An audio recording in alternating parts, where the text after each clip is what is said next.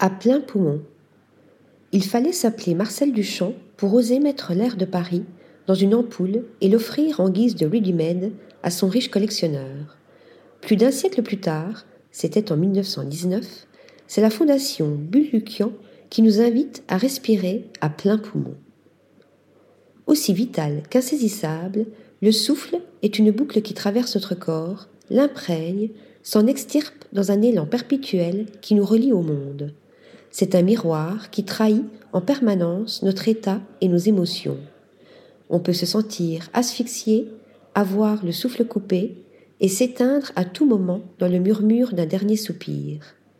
Il est cette respiration qui s'accélère ou ralentit au rythme de nos actions, cet échange de flux qui nous relie au monde extérieur et donne forme à l'immatériel.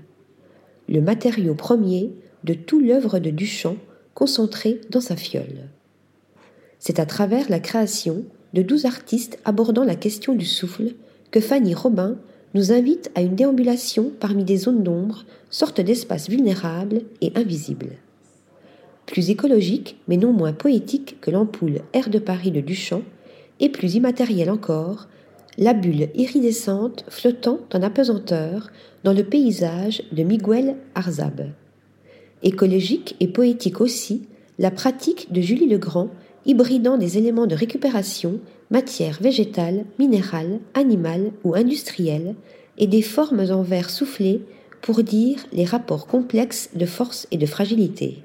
C'est aussi, au presque rien, que Deborah Fischer consacre sa pratique d'inclusion de morceaux de briques et autres objets de rebut récoltés dans la rue, dans des coussinets de verre semblant enfermer bien plus que de l'air et donnant à percevoir le souffle des objets.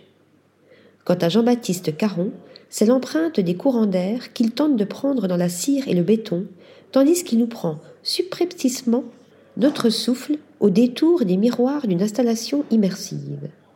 Avec Nicolas Dervilliers, le souffle se fait brume dans ces paysages recomposés, mêlant fragments de photographies anciennes, retouchées et pastels. Noyés dans des nappes de nuages suspectes, ils nous perdent dans une temporalité indéfinie, un monde flottant comme un souffle en suspens.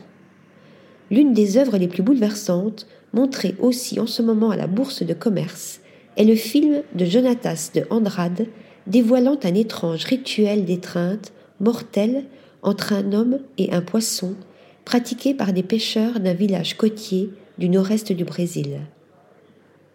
Article rédigé par Stéphanie Dulou.